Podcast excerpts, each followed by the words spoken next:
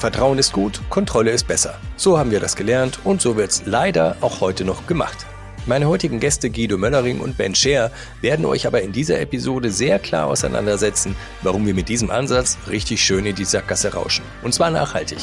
Das ist Teil 2 unserer Trilogie zum Thema Unsicherheit. Willkommen bei Mission Control und viel Spaß beim Hören. 3, 2, 1, all engine running. We have a liftoff. Herzlich willkommen zusammen zu einer neuen Folge von Mission Control. Heute ganz speziell und besonders, denn wir haben das erste Mal das zweite Mal. Und zwar diesmal mit Ben und Guido. Schön, dass ihr beiden wieder da seid. Danke, dass wir wiederkommen Hi, dürfen. hallo Florian. Hallo Benjamin. Äh, man hört so ein bisschen, Guido war nicht dem Whisky verschworen, sondern er ist ein bisschen angekratzt und es wird sehr, sehr spannend, denn heute haben wir sein Leibthema. Sagt man Leibthema oder Herzblutthema, eins, eins von beiden. Auf jeden Fall geht es um das Thema Vertrauen. Und das ist für mich etwas sehr, sehr Besonderes, denn wir haben ja den Schirm etwas größer gespannt bei Guido und Ben mit dem Thema Unsicherheit. Darüber ging es das letzte Mal, das erste Mal. Und ich würde jetzt eigentlich ganz platt reingehen, dass der Antipol von Unsicherheit eigentlich Sicherheit ist. Aber Guido, hast, äh, du hast gesagt, nee, nee, nicht so schnell. Wir müssen erstmal über das Thema Vertrauen sprechen, wenn wir das Thema Unsicherheit mehr und besser explorieren wollen. Jetzt zu dir, Guido. Warum ist das so? Hol uns ab. Also ja, auf jeden Fall, weil also erstmal aus noch einem ganz allgemeineren Grund wie beim letzten Mal haben wir uns ja damit beschäftigt, was Unsicherheit überhaupt bedeutet. Und dann haben, sind wir manchmal bei so sagen wir mal fast schon technisch-mathematischen Punkten gelandet, dass man irgendwie so die Welt ja nicht so richtig berechnen und voraussagen kann und der Unterschied zwischen Risiko und Unsicherheit und dass so, so Ereigniswahrscheinlichkeiten vielleicht nicht bekannt sind und so. Es war alles so sehr mathematisch, aber uns ist ja wichtig, dass Unsicherheit auch wirklich was mit Menschen zu tun hat und mit Menschen macht und mit sozialen Beziehungen. Und da kommt jetzt nämlich eben das Stichwort Vertrauen rein, weil in sozialen Beziehungen unter uns Menschen, wenn wir da Unsicherheit verspüren, dann ist ja auch die Frage, wie gehen wir damit um? Versuchen wir Kontrolle auszuüben über die anderen? Versuchen wir da irgendwie eine Sicherheit zu erzwingen in dem, was die anderen machen und mit uns machen? oder nicht. Oder haben wir einen anderen Weg, die Unsicherheit auszuhalten miteinander. Und dieser andere Weg, den würde ich halt als Vertrauen bezeichnen. Deshalb müssen wir uns das heute angucken. Das machen wir super gerne. Lass mich nur ganz naiv da gleich direkt schon mal einsteigen, weil was wir ja auch nicht erst seit Corona oder so erlebt haben, aber da wahrscheinlich sehr besonders, egal aus welcher Rolle heraus, das Bedürfnis nach Sicherheit, gerade in diesen unsicheren Zeiten, hat sich ja dann doch auch manifestiert in eben jenen heute vielleicht eher seltsam anmutenden Kontrollmechanismen oder Affekten. Ist es das, wovon du sprichst, dass du sagst, ich versuche mehr Kontrolle auszuüben, weil ich unsicher bin und greife dabei aber eigentlich einigermaßen ins Klo? Ja, wir reden ja wieder über diese sozusagen das Restrisiko. Wir reden über das, was man einfach nicht wegkriegt. Ne? Und natürlich kann man Menschen kontrollieren, man kann Verträge schließen, man kann versuchen, sich eine Sicherheit zu schaffen. Und bei der Pandemie war das auch ganz, ganz wichtig, dass man bestimmte Kontrollen hatte und kontrollieren konnte und Sachen auch sich auch Gewissheit verschaffen konnte über darüber, ob man zum Beispiel infiziert ist oder nicht. Ja, das sind ja so Sachen, wo man, die sagen ja jetzt nicht, man soll blind im Leben einfach alles so hinnehmen, dass, dass Sachen passieren, die man nicht kontrollieren kann. Und Kontrolle auszuüben ist, ist möglich und sinnvoll bis zum gewissen Punkt. Aber hinter dem Punkt liegt halt noch die Unsicherheit. Und geht man mit der denn um? Und das, naja, was wahrscheinlich heute noch ein paar Mal kommen wird, was ein bisschen schräg an Vertrauen ist, ist, dass es sich ja anfühlt wie Sicherheit. Wenn ich ein echtes Vertrauen empfinde, dann denke ich ja, es geht gut und es wird alles in Ordnung sein. Und der andere schadet mir nicht. Ich habe da eine feste Erwartung, dass es gut gehen wird. Aber ich habe nicht die Sicherheit, dass es gut gehen wird. Und das hatten wir in der letzten Folge ja eben auch schon, dass es Wege gibt, mit Unsicherheit umzugehen, die das nicht eliminieren, diese Unsicherheit, aber so uns erlauben, gut weiterzuleben. Und beim Vertrauen kommt natürlich dann irgendwann auch nochmal hinzu, dass es auch Dinge ermöglicht, die besonderen Freiräume, die man sich geben kann dank des Vertrauens, wo man dann auch auf Kontrolle verzichtet, die machen ja auch positive Sachen möglich, die noch hinzukommen. Nicht nur, dass man irgendwie mit der Unsicherheit klarkommt, sondern man hat auch noch einen zusätzlichen Wert. Aber ja, das ist erstmal diese eigenartige Konstellation, dass man sich sicher fühlt, obwohl man sich nicht sicher sein kann mit anderen. Was ich da dann total spannend finde, ist die, also in unserer Gesellschaft und eigentlich, ich glaube, es ist was natürlich Menschliches, wird immer unterschätzt, die total alltägliche Wirkung dieses Vertrauens. Also Guido sagt ja sehr so, dass das Sicherfühlen als vermeintliche Antithese zur Verunsicherung. Und was meine ich mit der alltäglichen Wirkung? Wenn ich in einigen Workshops irgendwie mit, mit Führungskräften unterwegs bin, wo das Thema Vertrauen eine Rolle spielt, dann frage ich offen mal so in die Runde, wann haben Sie denn das letzte Mal so richtig vertraut? Ja, also irgendwie, wann, wann hatten Sie das Gefühl, dass Sie das letzte Mal so richtig vertraut haben? Und dann kamen ganz häufig, ja, wenn ich irgendwie ausgeliefert war nach einer kurzen Überlegung, vielleicht bei der letzten OP, da habe ich ja dem Arzt komplett vertrauen müssen, habe sozusagen meinen mein Körper, mein Leben, wenn man so will, in seine Hände gelegt oder in ihre. Häufig kommen irgendwie romantische Beziehungen, meinem Partner vertraue ich vollkommen, also genau dieses Bild von, da bin ich absolut sicher. So, dann lasse ich das eine Sekunde wirken und dann frage ich als nächstes, wie sind Sie denn heute Morgen hierher gekommen? So. Und dann kommen die üblichen Antworten. Da kommt dann vielleicht mit der Bahn, mit dem Auto, zu Fuß, mal als drei Beispiele. Lass ich das eine Sekunde stehen und sage so, in dieser Bahn, wer ist denn da gefahren? Ja, einen Lokführer oder einen, einen S-Bahn-Führer. Ja. Kennen Sie den oder die? Nee, nie getroffen. So. Aber der hat sie in mehreren Tonnen Stahl irgendwie mit einer hohen Geschwindigkeit über Schienen bewegt. Ist das nicht Vertrauen? Oh, einmal stutzen, ja. Mit dem Auto, so, ja, aber das ist ja meins. Gesagt, ja, aber haben Sie da nicht tief vertraut in Institutionen wie große Automobilhersteller, wie den TÜV, die irgendwie über sehr, sehr viele Prozesse sicherstellen, dass das Auto mit einer sehr, sehr hohen Wahrscheinlichkeit das tut, was es tun soll? Und selbst, wo man sagt, zu Fuß, ja, wenn Sie irgendwie an einer grünen Fußgängerampel stehen, dann haben Sie ein sehr, oder dann darüber gehen, dann haben Sie ein sehr tiefes Vertrauen da rein, dass alle anderen, die dann rot haben, insbesondere die Autofahrer, stehen bleiben. Ja. Also Vertrauen ist, ist so viel mehr als eine Antwort auf Verunsicherung oder Unsicherheit, sondern es ist an vielen Stellen wirklich ein ganz grundlegendes Instrument, was irgendwie unser gesellschaftliches Zusammenleben ermöglicht. Und ich finde dieses Beispiel immer so schön, dass wenn man da sich da mal bewusst reingeht, wann habe ich das letzte Mal wirklich vertraut, dann kommen eben diese Big Moments of Trust, wenn man so will, also die großen Momente. Aber das ganz Alltägliche, was uns eben schon auf dem Weg zur Arbeit komplett begegnet, das ist ja die sozusagen die Erkenntnis, dass das sich komplett normalisiert im täglichen Handeln. Und auch deshalb ist es, glaube ich, immer mal wieder spannend, vielleicht so ein bisschen das Thema unserer Folgen auch Dinge, die schwierig zu greifen sind oder total normal sind, einfach mal mal ein bisschen aufzubauen. Und da finde ich, ist Vertrauen als Antithese zu Unsicherheit extrem gut.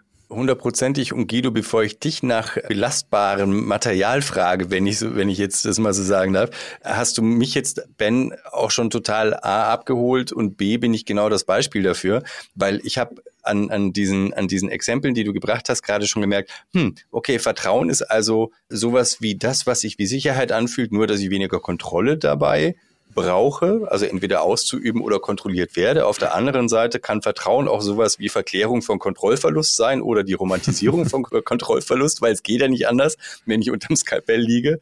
Und manchmal tue ich es ohne groß drüber nachzudenken, aber wenn ich gefragt werde, stolper ich erstmal drüber. So. Und wir reden jetzt gerade mal schlappe drei Minuten über das Thema. So. Bin gespannt, wie es weitergeht. Und zwar jetzt eben mit Guido. Ich habe schon angekündigt, du befasst dich mit dem, nicht nur mit dem Begriff, sondern mit diesem großen Themenfeld Vertrauen ja schon seit sehr, sehr vielen Jahren auf wissenschaftlicher Ebene und gilt, glaube ich, auch gerade so im deutschsprachigen Raum durchaus als einer jener, die das ganz, ganz, ganz, ganz gut können.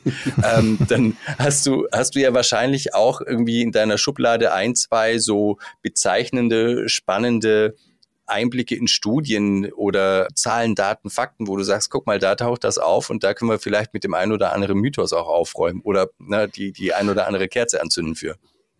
Ja, also danke, wenn du mich schon so drauf ansprichst, ja, ich mache das wirklich schon schon ewig. Also eigentlich bin ich als Student bei, bei meiner Masterarbeit auf das Thema gestoßen und auch so richtig so, dass ich eigentlich, ich habe was ein Seminar belegt über strategische Allianzen und Joint Ventures und dann hieß es immer drum, ging, wie, wie findet man die richtigen Partner und wie, wie setzt man die richtigen Verträge auf und dann kam immer so ganz beiläufig, ja, und natürlich braucht man dann auch Vertrauen, damit so eine Geschäftsbeziehung funktioniert so. Und das kam immer so beiläufig, dass ich mich wirklich total aufgeregt habe und zum Prof gegangen bin, John Child, und ihm gesagt hat, also das kann ja nicht sein, dass hier alle möglichen Sachen, so technischen Sachen immer abgehandelt werden, aber diese eine Frage mit dem Vertrauen, das wird so eben mitgeliefert. Und dann habe ich halt meine erste kleine eigene Studie dazu gemacht und bin da irgendwie dran hängen geblieben. Und es gibt sehr, sehr viele, die sich damit auseinandersetzen mit, mit dem Thema und Studien machen zum Thema Vertrauen, auch große Agenturen, die regelmäßige Befragungen machen, wie Edelmann und so, sowas. Und,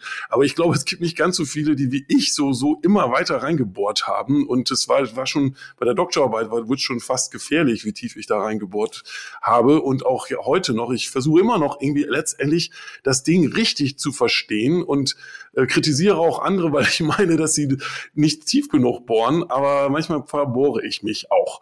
So, und mhm. wie zum Beispiel jetzt in dieser viel zu langen Antwort. Aber nein, das ist wirklich die Frage, wie kriegt man dieses, diese Idee vom Vertrauen unterschieden von eben so Sachen wie Zutrauen oder einer, einer Wahrscheinlichkeitsberechnung, wie, wie groß sind eigentlich die Anreize für den anderen, mir zu schaden oder auch nicht. Und dann sind wir genau wie in der letzten Folge wieder bei dem Thema, ich versuche mir die Welt irgendwie so abzusichern und komme trotzdem irgendwann an einen Punkt, wo das nicht mehr weitergeht. Und dann ist das wirklich wie so eine kleine Wunderwaffe, das Vertrauen uns Menschen dann trotzdem das Kooperieren ermöglicht, indem wir es eigentlich mal darauf ankommen lassen, in dem Wissen, dass es immer noch schiefgehen kann, aber dass es sich lohnt, das mal auszuprobieren. Und wenn ich jetzt mal eine Studie nennen könnte, bei der ja, man wahrscheinlich ein bisschen überrascht sein kann, dass dort ja die Leute vorhatten, Vertrauen zu gewinnen und in dem Fall wieder zu gewinnen, aber im Prinzip komplett daneben lagen, was uns auch allen passieren könnte, dann wäre das die Folgen. Und zwar der Skandal rund um Siemens in 2006, als es ja so, also vor ziemlich genau 17 Jahren da ein riesen Razzia gab, irgendwie mit einem Polizisten wurde da irgendwie die Siemens-Zentrale durchsucht, weil es äh, eine große Schmiergeldaffäre gab. Also Korruption in, in Milliarden Milliardenhöhe, also wurden über eine Milliarden Euro Schmiergelder irgendwie äh, entdeckt, die bezahlt wurden und am Ende der Schaden für Siemens lag bei nochmal zweieinhalb Milliarden und es ging über Jahre, das Ganze aufzuklären und auch natürlich strafrechtlich und so weiter zu verfolgen. Aber die große, das größere Problem für Siemens waren ja erstmal nicht diese zwei Milliarden, das ist bei Siemens am Ende auch nur Portokasse, aber der, der Schaden, der entstanden war unter Investoren und in der Wirtschaft, dass der Ruf von Siemens total ramponiert war. Und den wollte man sich schleunigst wieder reparieren und hat dann auch das gemacht, was im Sinne auch der Trust Repair Forschung schon viele empfehlen würden, nämlich hat erstmal Regeln eingeführt, neue Regeln eingeführt, Compliance Regeln, die eben dann signalisieren sollten, dass sowas nicht wieder vorkommen kann, weil wir jetzt unsere ganzen Korruptionsregeln so aufstellen, dass dieses Fehlverhalten der Vergangenheit einfach nicht mehr möglich ist. So, und da hat man sich dann aber sehr reingesteigert und so stark und straff Compliance im Unternehmen eingeführt, dass zwar tatsächlich nach, von außen die Investoren gesagt haben, schau mal, die haben es ja jetzt wirklich anscheinend im Griff und das Vertrauen, sagte man damals, ist zurückgekommen. Und ich sage aber, da ist nicht das Vertrauen zurückgekommen, sondern man hat Vertrauen ersetzt durch Kontrolle. Man hat einfach gesagt, wir bei dem Thema Korruption, da können wir nicht auf die Leute vertrauen, dass sie die Finger davon lassen, sondern wir müssen es kontrollieren und hat sich also voll in die Kontrolle reingesteigert und seine Kontrollfähigkeit bewiesen, aber nicht seine Vertrauenswürdigkeit.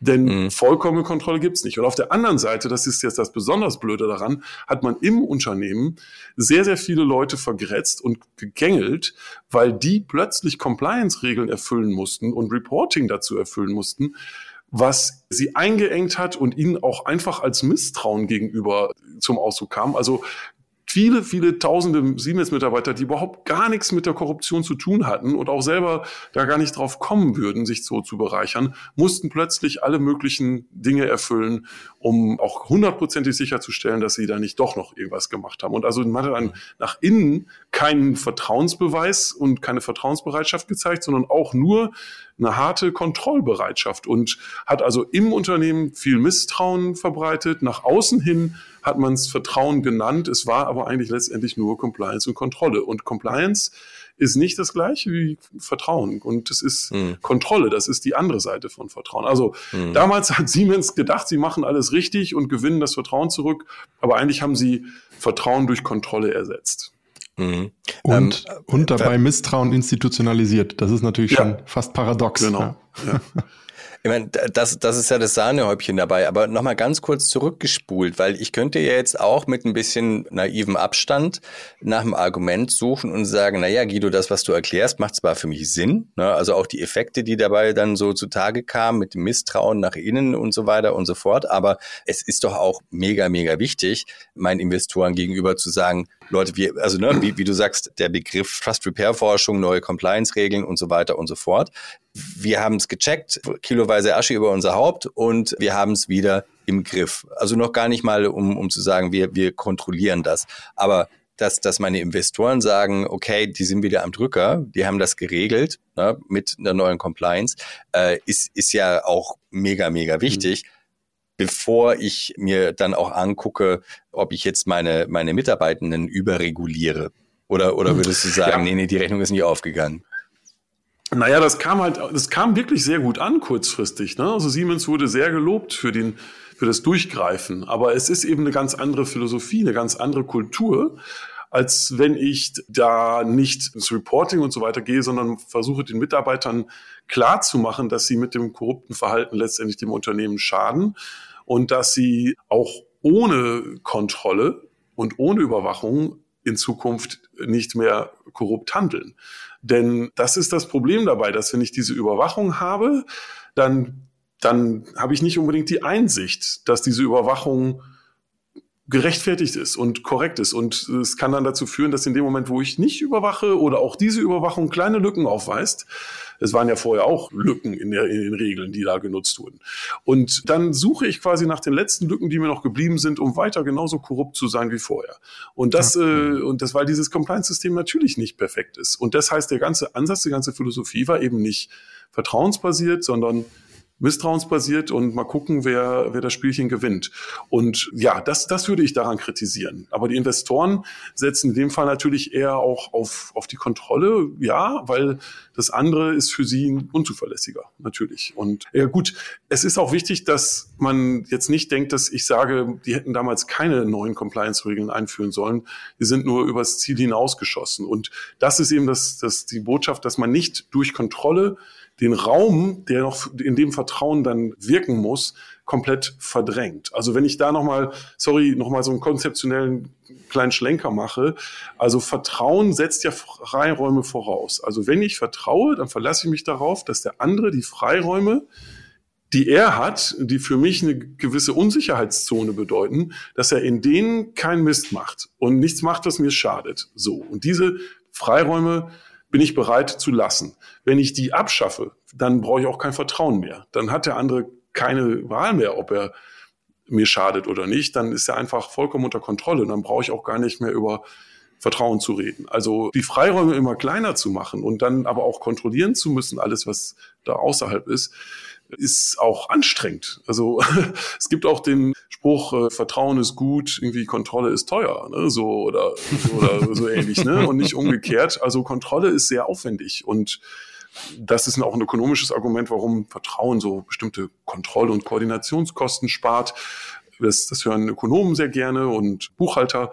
Aber im, im Sinne von Personalentwicklung, Organisationsentwicklung ist vor allen Dingen Vertrauen die Voraussetzung dafür, dass man dem anderen seine Freiräume nicht wegnimmt. Und dann ist ja die Frage, wie kriegt man den anderen dazu, wirklich die Freiräume nicht auszunutzen, egoistisch auszunutzen, sondern für die gemeinsame Sache auszunutzen. Und das, mhm. das ist dann der, der nächste Schritt dabei. Frage an dich, Ben. Wie, wie kriege ich jemanden dazu? Weil als Institution, also egal welcher Organisation ich im Moment bin, muss ich ja dann auch so ein bisschen in Vorleistung gehen oder ins Risiko gehen, um diesen Raum dann auch anzubieten. Was ist deine Karte, die du spielst, wenn du eine hast? Ich finde, das, was Guido gerade gesagt hat, kann man sehr schön im neuen Startup-Sprech zusammenfassen. Vertrauen skaliert. Also das ist ja genau, das ist ja genau der Punkt. Das ist die Frage, welche der beiden Karten, um in deinem Bild zu bleiben, will ich spielen? Will ich die Kontrollkarte spielen? Dann habe ich mit jedem weiteren, mit der weiteren Kollegin, jedem weiteren Kollegen, jedem weiteren Teammitglied habe ich mehr Aufwand, denn die Kontrolle ist irgendwie personengebunden. Wenn ich es schaffe, über eine Kultur des Vertrauens Grundregeln festzulegen, dann ist es relativ unabhängig davon, wie viele Leute in dieser Organisation sind wenn die, die Kultur des Vertrauens weitergegeben wird. Und das ist ja so ein bisschen das, was, was Guido vorhin sagte. Ich musste da an die Loophole Ethics denken. Also sozusagen, die ich, ich versuche durch ein sehr strenges Korsett an Regeln, das ist aus dem Sport zum Beispiel sehr bekannt. Ich glaube, es gibt ein bekanntes Beispiel aus dem Eishockey, wo durch sehr strenge Regeln versucht wurde, ein bestimmtes Verhalten, in dem Fall, ich bin kein Eishockey-Experte, aber dass sozusagen ein Spieler unmittelbar vom Torhüter hin und her fährt und damit das Spiel des Torhüters äh, massiv einschränkt, was laut Regeln nicht verboten war und eine Zeit lang, glaube ich, den Sport ziemlich kaputt gemacht hat, wo dann ein Schiedsrichter irgendwann sagte, ich hätte das alles über unfaires Spiel schon ganz früh unterbunden. Aber die Antwort in dem Beispiel war eben zu sagen, wir machen jetzt ganz, ganz viele Regeln. Und genau dann kommst du in genau den Fall, den Guido beschrieben hat. Wenn man in so einer regelbasierten Welt unterwegs ist, dann ist alles das, was nicht explizit verboten ist, ist erlaubt. So, und wenn ich in einer Welt des Vertrauens unterwegs bin und es schaffe, jetzt um bei dem Korruptionsbeispiel zu bleiben und wegzukommen vom, vom Glittschuh auf Eis, dann, wenn ich in dieser Unternehmenswelt bleibe, dann ist das ja genau der Punkt zu sagen, ich schaffe es über klare Richtlinien, die nicht sozusagen jedes detaillierte Verhalten verbieten, sondern eine gewissen, und da sind wir wieder bei Guido, diesen gewissen Raum der Selbstentscheidung, was tue ich jetzt? Gehe ich A oder B? Schmiere ich den Bürgermeister für den nächsten Auftrag oder nicht? Aber dort eben, dort das Vertrauen in die Mitarbeiter zu haben, den, die richtige Entscheidung zu treffen und sie aber darin auch zu befähigen, weil es kann ja durchaus sein, so, so ein berühmtes False Dilemma zu sagen, hey, die falsche Entscheidung ist vielleicht extrem verlockend, weil riesen Bonus dahinter steckt zum Beispiel, aber eben auf diese Mechanismen, die dann auch bei Menschen ablaufen, die eigenen Kolleginnen und Kollegen darauf vorzubereiten und zu sagen, hey, das ist vielleicht ist das sehr verlockend, aber nein, das sind die Regeln sozusagen auf einer höheren Flughöhe. Das ist, glaube ich, ich finde diesen Satz äh, sozusagen vertrauensskaliert im Vergleich zu Kontrolle als Antwort auf, auf Unsicherheit. Und das ist, je größer die Organisation wird, desto weniger Kontrolle habe ich ohnehin. Mhm. Lass mich da nochmal nachhaken, Ben. Du hast jetzt so, so Begriffe wie Befähigung und Vorbereitung erwähnt im, im Verhältnis zu diesen Regeln, nein, im Verhältnis zu diesen Richtlinien, die aber eben vertrauensbasiert funktionieren sollen. Und, und noch dazu hast, hast du mir gerade die, die Top-Rutsche gegeben, je größer die Organisation. Ne? Äh, über, über welche Mittel mache ich das denn? Weil ich kann ja sowas gerne versuchen, ins Intranet zu schreiben und irgendwie ein Townhall-Meeting auch noch dazu zu machen und danach ist wieder Alltag und Friede, Freude, Eierkuchen. Über welche Mechaniken kriege ich denn sowas implementiert? Weil das hat ja dann, hat ja dann wieder mit, mit äh, Verhaltenskultur zu tun, also mit ähm, Dingen, wo ich eben nicht mehr groß überlegen muss, und auf, auf sich dann mich ständig frage, oh, bin ich jetzt noch innerhalb dessen, was, was wir als okay erachten oder bin ich da jetzt schon drüber? Ja. Also ich glaube, bei den allermeisten Fällen ist es erstmal die grundsätzliche, und da sind wir schon wieder in so einer Reflexion wie in Folge 1. Äh, wir haben sehr viele Spiegel hier in diesem Podcast. Das, das eigene Verständnis sozusagen von Vertrauen, Kontrolle, Transparenz zu hinterfragen und den eigenen Kontrollfreak innerhalb von sich selbst, den wir ja sehr den, den ich zumindest sehr stark in mir trage und viele von uns sehr stark in sich tragen, mal bewusst zu entlarven und dann im nächsten Schritt zu akzeptieren, dass wenn wir das ernst meinen mit dem Vertrauen in eine Organisation, dass das auch mit Verletzlichkeit zu tun hat. So, das eine gibt es nicht ohne das andere. Und ich erinnere mich an ein wunderbares Bild und dann nehme ich jetzt sozusagen den Ball und schlage ihn per Abschlag in, in Guidos Feld. Ich glaube, in einer der ersten Vorlesungen, die ich vor puh, das war nach dem Siemens-Skandal, aber auch nicht viel, viel später. bei, bei Guido hatte, hatte er ein Bild von einer, von einer großen Schlucht, wo ein Mensch drüber gesprungen ist und sagte, hey, das ist im, im Kern Vertrauen und das ist der, der Leap of Faith. Und das fand ich nach wie vor sozusagen dieser, dieser äh, letzte Sprung des, des Vertrauens, wenn man so will. Und das fand ich ein Konzept, was ich extrem spannend fand. Und äh, das, ich glaube, also was ich damit sagen will, und dann lasse ich Guido gerne dieses Konzept ausführen, ist, dass wenn man das mit dem Vertrauen ernst meint, dann muss man einfach sich ein Stück weit bewusst machen, dass man es nicht äh, bis zur Spitze treiben kann. Also wenn du fragen kannst, wie kann ich das verankern, so in der Organisation, dann gehört dazu, dass ich ein Stück weit akzeptiere, dass da ein Restrisiko besteht, dass es sich nicht verankert, weil das ist die Kerndefinition auch von Vertrauen dem anderen die Freiheit zu geben, so zu handeln, wie es für ihn oder sie richtig ist. Mhm.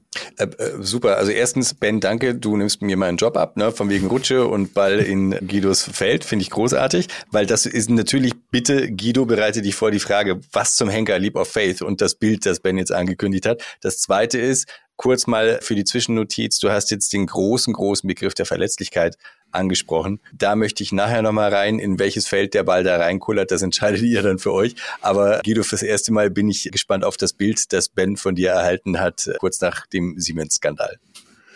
Ja, also das äh, dem Leap of Faith, das äh, ja, das ist wirklich ein zentraler Gedanke, um zu verstehen, wie Vertrauen sich als Mechanismus von anderen sozialen Mechanismen unterscheidet. Also Leap of Faith. Leap ist ein Sprung und Faith ist der, der Glaube. Und hier ist es durchaus erstmal nicht wirklich ein religiöser Glaube, der gemeint ist, sondern das ist eher ein Bild, eine Analogie, dass dieser dieser Glaube, dass man, dass es gut geht und dass man es schafft, über diese Schlucht zu springen, der ist halt in der Form ähnlich wie der Glaube an einen Gott oder eine Gottheit, den man auch nicht letztendlich begründet, aber bei gläubigen Menschen ganz stark fühlt. Und so ist es auch bei diesem Sprung über eine Schlucht, dass man denkt, ich weiß es zwar nicht wirklich, ob es klappt, aber ich denke, es könnte klappen, es müsste klappen und dann komme ich an den Punkt und springe wirklich und lass dem,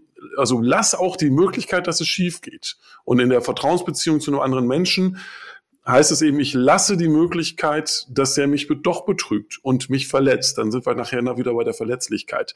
Aber ich finde dieses Bild von der Schlucht und dem Lieb auch das, das ist bewusst diese Schlucht gewählt, weil wenn ich irgendwie an so einen Canyon komme und die andere Seite ist irgendwie 50 Meter entfernt, dann lieb ich natürlich nicht. Und genauso ist es bei einer offensichtlich nicht vertrauenswürdigen Person. Da, da lieb ich nicht einfach. Das wäre ja blindes Vertrauen. Und das, dafür stehe ich mit Sicherheit auch nicht, als ich das propagiere.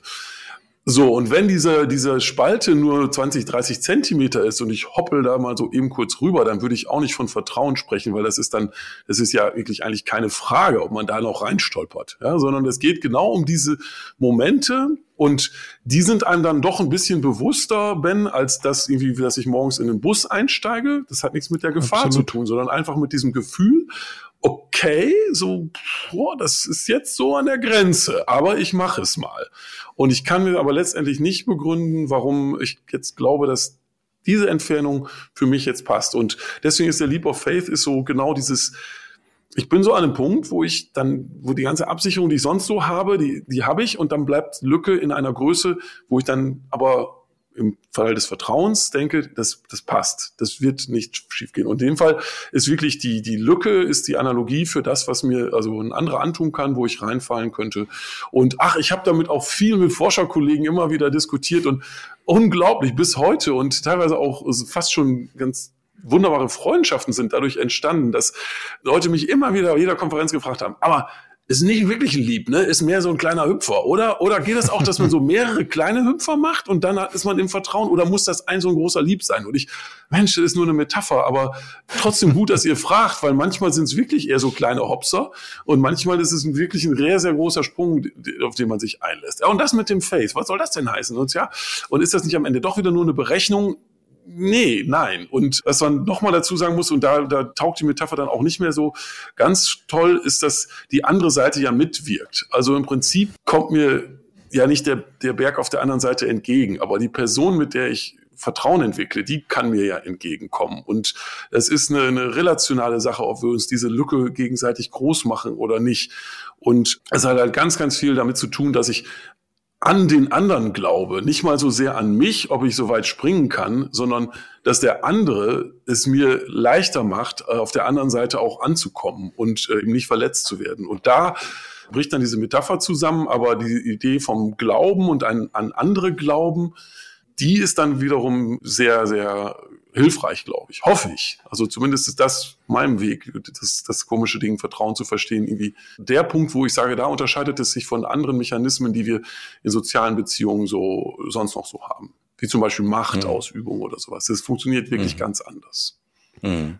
Ich könnte dir einen Vorschlag ja machen, Guido, wie, wie gegebenenfalls die Metapher dann trotzdem stehen bleibt, wenn du sagst, es geht ja auch sehr stark um den anderen. Als du mir das jetzt erklärt hast, habe ich natürlich so mein, mein eigenes Kopfkino jetzt am Laufen. Ne? Wann ging es mir so? Kann ich darauf irgendwie mir eine Erfahrung rausholen aus meinem, aus meinem Erinnerungspool sozusagen. Und in der Tat ist es mir sehr, sehr schnell gelungen, weil du gesagt hast, naja, da funktioniert es vielleicht nicht mehr so die Metapher. Die Idee wäre, je nachdem, wer mich denn da ruft auf die andere Seite und wie ich gerufen werde, hat für mich dann vielleicht so ein bisschen die Assoziation, dass ich sage, ja, der Sprung lohnt sich und ich nehme das Risiko in Kauf und äh, ich schätze dadurch die Distanz vielleicht auch nochmal anders ein. Ja. Es, hat es damit auch zu tun? Also, ja, Benjamin Witte hat auch, dem kam auch, glaube ich, gerade schon wieder ein Gedanke, du hast zumindest schon mal angesetzt, aber ich, das, ich würde sehr gerne das aber noch ergänzen, weil das, was auf der anderen Seite ist, das ist, wenn das attraktiv ist, dann versuche ich vielleicht auch eher diesen Sprung zu machen und auch da jetzt wieder, um aus dem Metaphorischen herauszukommen, ähm, Vertrauen Ach so, das ist wichtig. Vertrauen ist nicht so was uneigennütziges, vollkommen Willkür, so wo ich altruistisch, um dem anderen Gefallen zu tun, vertraue ich ihm halt oder so, sondern für mich ist Vertrauen auch im, immer im Eigeninteresse. Nicht egoistisch, aber es hat immer was mit mir zu tun und wie es mir geht.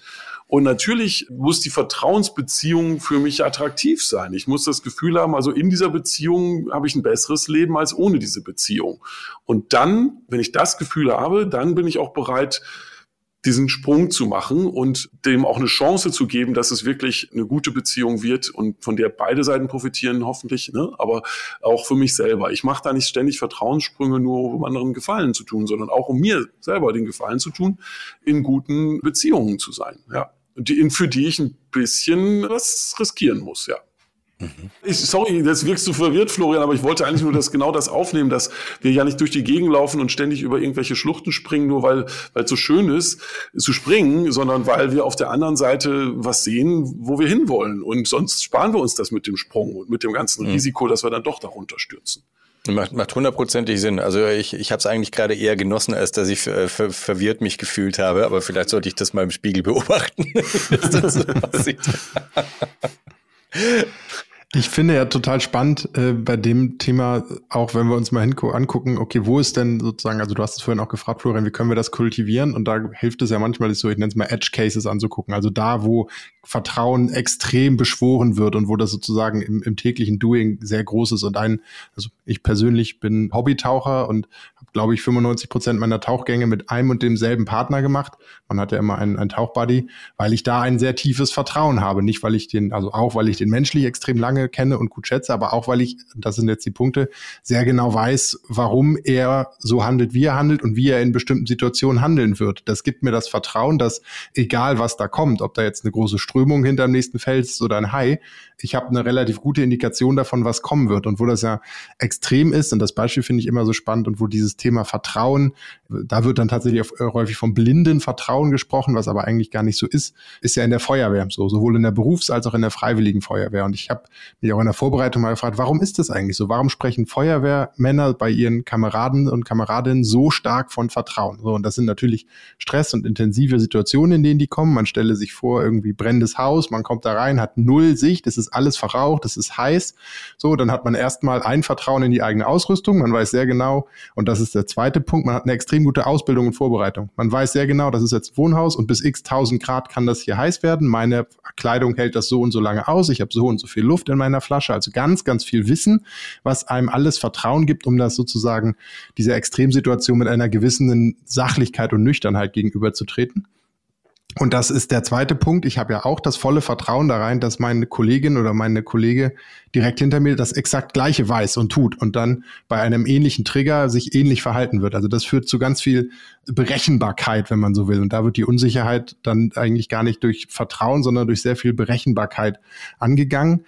Und dann das Zweite, und das ist, glaube ich, dann das Vertrauen, dass ich weiß, ich kann jetzt in diese Gefahrensituation reingehen, ähm, sind halt ganz, ganz viele Routinen und, und Abläufe. Ja? Also ich weiß ganz genau, ich gehe da rein und es wird sofort draußen ein Sicherungstrupp gestellt, der, wenn was passiert, mich da rausholen kann. Ich weiß, ich gehe immer rechts mit der rechten Hand an der Wand entlang und weiß, wer auch immer nach mir kommt, wird es genauso tun. Also Vertrauen kann man ja sozusagen auch ein Stück weit institutionalisieren, jetzt im Beispiel Feuerwehr eben über Routinen und Abläufe. Und da ist es gar nicht, jetzt sind wir wieder beim Schwenk zu Siemens, auf alles und jede Situation mit einer Regel zu reagieren, sondern solche grundlegenden Verhaltenskodexe, wenn man will, dahin zu dass jeder das Vertrauen hat, okay, damit kommen wir gemeinsam sehr weit, egal welche Situation da jetzt kommt.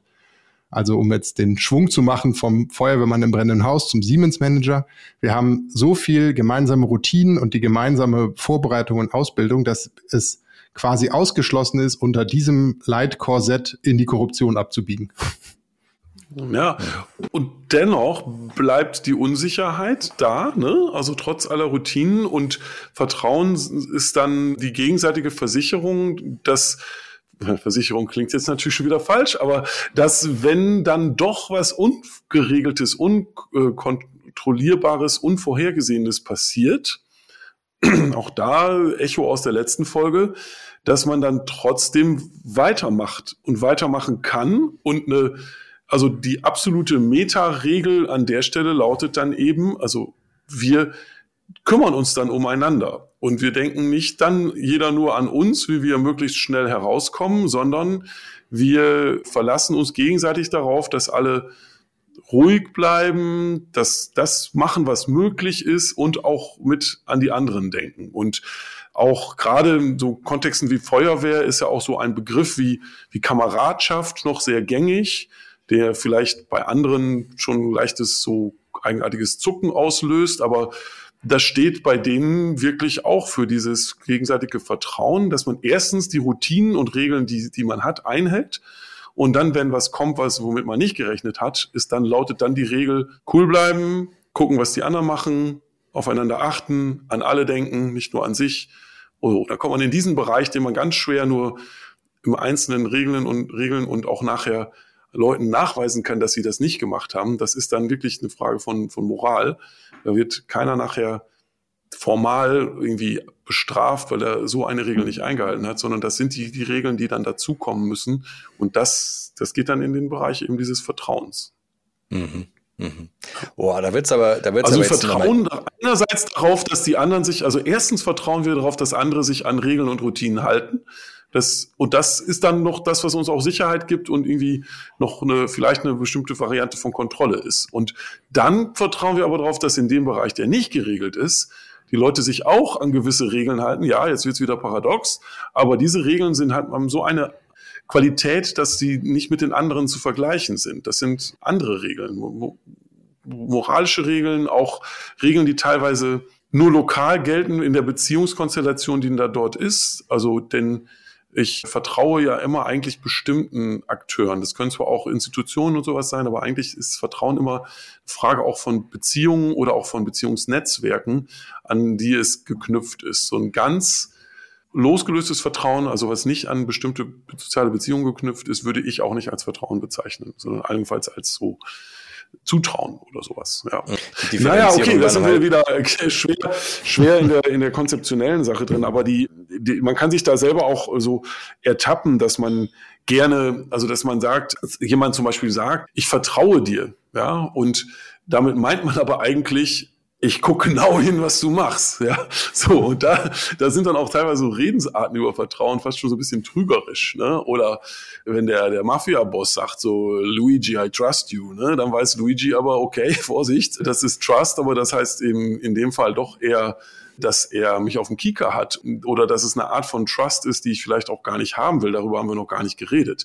Dass man ja auch dadurch, dass man im Vertrauen miteinander umgeht, dem anderen ja auch was abverlangt. Und das heißt also, diese Unsicherheit, die, die erträgt man dann gemeinsam. Und das kann einem auch mal zu viel werden. Aber auf jeden Fall ist der, der, der Punkt ähm, zu dem davor halt eben, dass wir ja die, die, die Sicherheit gerne hätten, aber sie nicht wirklich komplett haben können.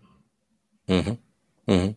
Äh, du, du sprichst es an, Guido, je mehr, also ich finde und merke das gerade, je mehr ihr mir sozusagen hier eröffnet, umso mehr Fragen tauchen da eigentlich auf, wo ich mir denke, so, okay, wie, wie viel, zwölf bis dreizehn Folgen dazu machen wir dann jetzt nochmal äh, rein zum Thema Vertrauen? ähm, werden, werden wir voraussichtlich nicht machen, aber das Thema bestimmt auch noch nicht loslassen. Mit Blick auf die Uhr, wir wollen ja immer relativ knackig bleiben. Ich möchte gerne festhalten und ähm, auf weiteres vertagen die Frage, das, was ihr am Feuerwehrbeispiel jetzt geschildert habt, das ist sehr, sehr nachvollziehbar. Und wer sich so ein bisschen mit, mit der Eigenart solcher Organisationen auseinandergesetzt hat, der weiß, wie stark das wirkt. Ne, also du, du sagst es ja, Kameradschaft fühlt sich für uns ein bisschen komisch an, aber dort ist es einfach ein super wesentlicher, wichtiger Bestandteil dessen, warum es funktioniert beantworten, warum das auch genau in solchen Situationen dann auch wirklich greift. Ich stelle mir jetzt nämlich die Frage, wie gesagt, on hold, wie kriege ich denn bitte sowas in einer x-beliebigen Organisation mit 10.000 Menschen oder mehr übersetzt? Also ich kann dir jetzt nicht Feuerwehr spielen lassen, also so, dass die diese Idee von Kameradschaft sozusagen bekommen, um dann das Ganze über einen moralischen Hebel eigentlich wirken zu lassen. Also das, das würde ich, würde ich gerne nochmal an anderer Stelle aufreißen. Und dann würde ich gerne jetzt kurz zusammenfassend nochmal drei Stichpunkte von euch hören, also wirklich Stichpunkte zusammengefasst, welche, welche Aspekte heute für Vertrauen mal so zum Takeaway nochmal spannend waren und was die Brücke ist zur nächsten Folge. Ich mache mal einen, wir teilen uns mal diese drei Punkte, Guido. Ich okay. mache mal den Anfang. Vertrauen braucht immer auch einen gewissen Raum, denn so sozusagen ohne den Raum von Unsicherheit brauchen wir kein Vertrauen.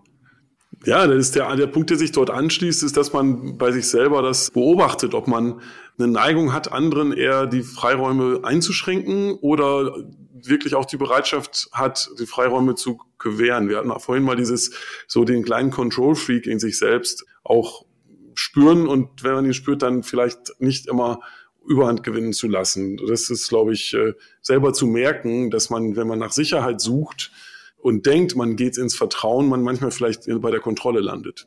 Und ein letzter Punkt, den wir ehrlicherweise, glaube ich, nicht explizit genannt haben, aber den ich auch wichtig finde, und dann ist das vielleicht auch das schöne Schlusswort mit dem Blick auf die Uhr. Vertrauen ist für mich immer so ein ganz bisschen wie so ein Baum. Das wächst sehr, sehr lange und braucht sozusagen eine gewisse Zeit, bis es äh, in einer großen Ausprägung da ist. Aber wir können es gleichermaßen schnell, in dem Fall mit einer Kettensäge, wieder zerstören. So. Also Vertrauen ist leicht zerstört, aber viel schwieriger wieder äh, nachhaltig repariert. Bei mir resoniert es übrigens, Ben, gerade mit dem, mit dem Zitat, das vorher gebracht wurde, Vertrauen ist gut, Kontrolle ist teuer. Ja, also das, vielleicht ist ja da so der Link ein bisschen gegeben auch. Ja. Ja, ein, ein letzter Link auch zum, zum, zur nächsten Folge, die wir haben, in der es ja darum geht, dass Unsicherheit durch Machen auch bewältigt das wäre mir nochmal sehr wichtig, dass wir da vielleicht dran anknüpfen können nächstes Mal, weil auch Vertrauen kommt vom Machen. Vertrauen ist nicht nur eine, eine Art kognitive Verarbeitung, wie wirkt der andere auf mich, vertrauenswürdig oder nicht, und, sondern es kommt dann ganz stark darauf an, was ich tatsächlich tue. Also es ist nicht nur eine, eine psychologische Haltung, Vertrauen, sondern tatsächlich auch ein, eine Art und Weise zu handeln. Und durch das Machen zeige ich eigentlich meine Vertrauensbereitschaft und natürlich auch meine Vertrauenswürdigkeit letztendlich. Durch das, was ich tatsächlich mache, zeige ich Vertrauen und entwickle ich auch Vertrauen und entwickle damit also einen Weg, mit Unsicherheit leben zu können. Also Vertrauen ist ein Verb. Es ist auch ein Verb. Ja. Es ist, auch, ist ein Substantiv, aber wo wir sagen können, es gibt einen Zustand des Vertrauens oder ein Level von Vertrauen. Das ist äh, Substantiv, aber Vertrauen ist ein Verb. Das macht man. Das lassen Und wir so stehen. Mal machen wir noch viel mehr. Alles klar, Benchmark gesetzt. Guido, Ben, ich danke euch sehr. Ich muss mir zum Vertrauensthema noch ein paar Fragen notieren, glaube ich, ob wir daraus eine Episode machen oder ob, euch so ob ich euch so dabei nerve, werden wir herausfinden. Vielen, vielen Dank. Allen danke, dass ihr dabei wart. Wir sehen uns in Bälde wieder bei Mission Control. Ben, Guido, danke, dass ihr am Start wart. Ciao. Danke, Florian. Ciao. Das war Mission Control mit Guido Möllering und Ben Scher. Die beiden hört ihr dann wieder im dritten Teil unserer Unsicherheitsserie. Schreibt mir an florian at hype1000.com für Feedback, Fragen, Anregungen zur Episode. Ich freue mich drauf und sage bis zum nächsten Mal.